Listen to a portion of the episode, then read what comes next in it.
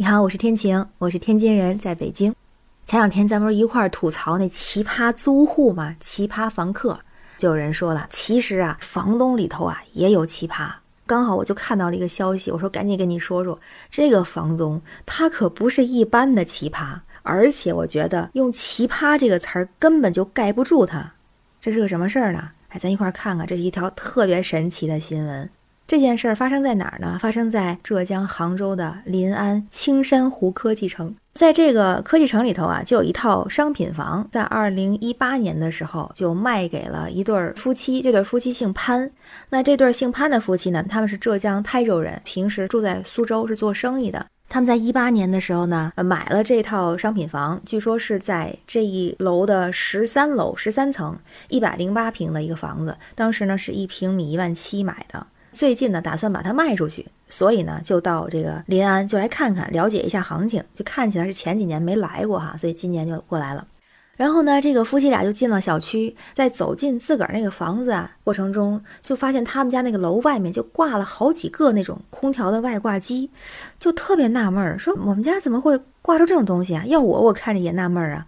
然后就进了楼门里头，走到家门口之后，更加纳闷了，发现自个儿家钥匙打不开自己家的门，而且还得输入密码，那自然不知道密码啊，就把物业给叫来了。物业叫来之后，门一打开，哎，惊喜就来了，啥惊喜呢？发现这个房子啊都给他装修好了，你说是不是惊喜？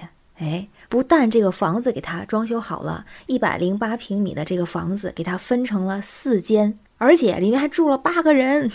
好像有点可怕，惊吓就来了，这怎么办？得报警啊！这是发生了什么？门没走错，确定门没走错，就是他们家，就报警了。结果呢，这警察就来了解情况了，就问几个租户啊，这几个租户说说我们这房子是从一个姓王的房东手里边租来的。哎，房东终于出现，看看是不是我们要锁定的奇葩房东哈。然后呢，民警赶快就联系这个姓王的房东。然后这个王姓房东还说，他根本就不是房东，他是二房东。说真正的房东啊，是一个姓潘的人。刚才咱说这个夫妻俩，他不就是姓潘吗？这个丈夫就姓潘吗？那是不是他呢？咱接着听哈。说他从这个潘某手中拿到了这个房子六年的租房权，所以他就成了二房东，而且他还花了八万块钱把这房子装修了一下。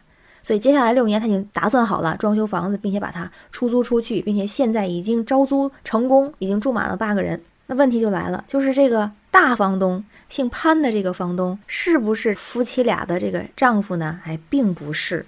那这个姓王的二房东加引号的哈，他也很奇怪，说这个不是你们亲戚吗？因为他们都姓潘，是不是？说是从他的手里头就拿到了这个租房权啊，六年的招租权呀。那这个姓潘的人到底是谁呢？他到底是不是这对夫妻的亲戚呢？他们到底认不认识呢？哎，他们还真认识。而且啊，姓潘的这个所谓的房东，其实是这个楼，就这一家不十三层吗？他其实是楼下他十二层的业主。不但如此，他跟这夫妻俩还是老乡，都是浙江台州人。那这个潘某某呢？他呃今年二十七岁，是个九五后。当时他是这个小区的房产销售，那时候可能当时大学毕业第一份工作吧，就做了一个房产销售。刚好二零一八年的时候，这个潘姓夫妇他们就到了临安青山湖，想投资买房。就看中了这块地方，也认识了这个小潘哈潘销售，并且呢姓是一样的，是吧？又是老乡，聊得又投缘。我猜这个小潘销售应该也挺能说的。于是呢，就从他手里把房子就给买下来了。但是这个房子呢，他楼盘卖完之后，这个潘销售他也就不再做销售了，他就去换了一个工作，据说去了一家网络公司去做策划。而且这个小潘他自己还在就是这家楼下十二层，自个儿也买了一套房子。潘夫妇他这个房子是二零一八年买的，但是当时没有交付。他交付的时间呢是在二零二一年的六月，就是去年的六月份交付了。那因为他们一直住在苏州嘛，中间跟这个小潘销售也有一些联系，然后微信上也会去问问他，聊一聊这个杭州当地的楼市房价。因为临安也属于杭州嘛，在楼市行情好的时候，就是据说这个小区的房价一度上到了三万。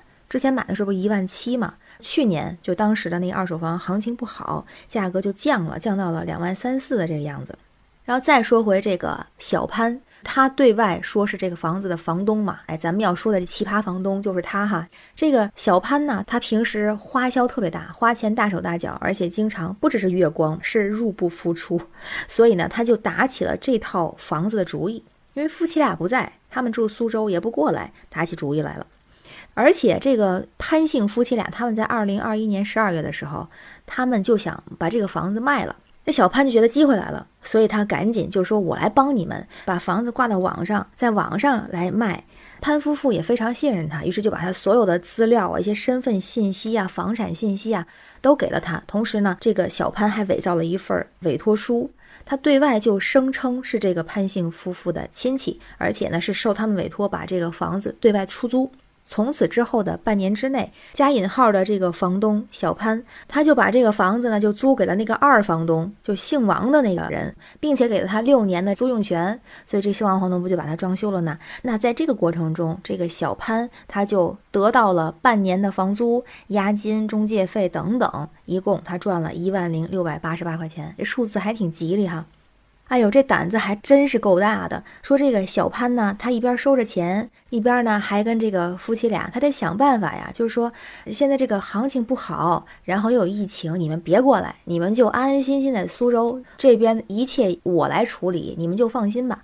但是没想到呢，这个潘姓夫妇他们刚好去杭州办事儿，就想起来他这房子买了这么长时间，好几年了，也没看过，而且交付了之后也想看看什么样子呀，就顺道就过来了。这一顺道就顺出了一个诈骗来啊，顺出了一个假房东来。那据说现在这个小潘假房东，他因为涉嫌诈骗，被临安当地的警方依法采取刑事强制措施。哎，情节还是挺严重的。据说现在这个案件正在进一步的审理和办理中。我觉得这姓潘的这个假房东，这个加引号的房东，他已经不是奇葩了，他已经是奇闻了，他已经违法了。哎呦，那如果你要是买了房子，比如那种投资性的房子，很长时间不去的，咱也没事儿去看一看，别出什么幺蛾子；或者是买了房子一段时间先不住的，咱也没事儿去看一看，打打卡哈，这样比较安全。行了，今天就说到这儿。哎呦，真是够神的！我是天晴，这里是雨过天晴，我们一起来聊天吧。祝你每天好心情，拜拜。